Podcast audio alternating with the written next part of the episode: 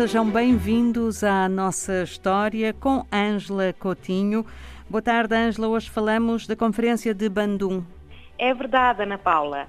Hoje vamos tentar, se possível, não é, elucidar pelo menos alguns dos nossos ouvintes, penso que os mais jovens, acerca uh, da importância que teve esta conferência organizada na Indonésia em abril de 1955. Uh, eh, o que foi esta conferência? Foi importante porque, na época, uh, os países asiáticos tinham obtido a independência recentemente e lembremos que 1960 é chamado o ano da África.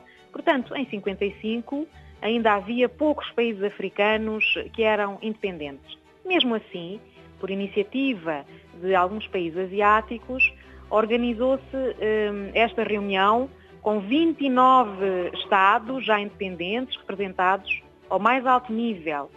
E havia dois objetivos principais. Promover uma cooperação económica e cultural entre estes novos Estados, não é? E, por outro lado, eh, tentar adotar uma estratégia para fazer face, enfrentar uma atitude considerada dominadora por parte do que se chamava na altura as superpotências, os Estados Unidos da América, por um lado, e a ex-União Soviética. E este foi um objetivo fundamental, tentar, digamos, consertar estes novos países independentes, não é?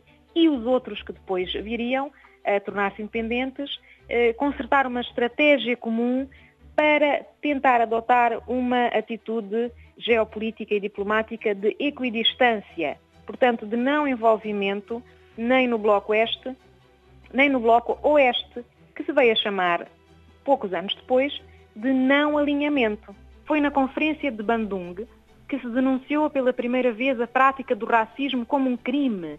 Quis debater esta questão, considerar o racismo como um crime e chegou a propor-se a ideia, foi discutida, de criação de um tribunal de descolonização que julgaria tudo, todos os atos não é? e o, todo o processo, digamos, de colonização uh, no continente africano e asiático e denunciaria alguns dos crimes, ou muitos dos crimes, da colonização.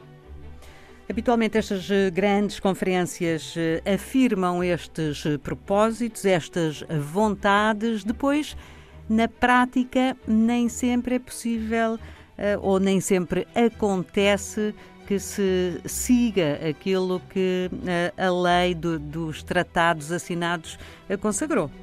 Exatamente, agora Ana Paula pôs o dedo na ferida.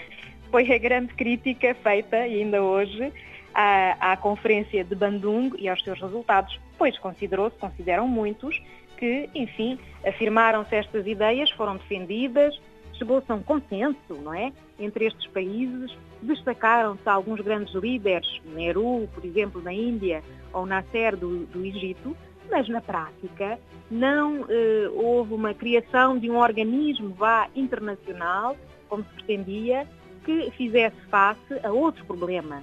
Foi posto em Bandung muito claramente que eh, era o problema do conflito entre países ricos e países pobres, não é?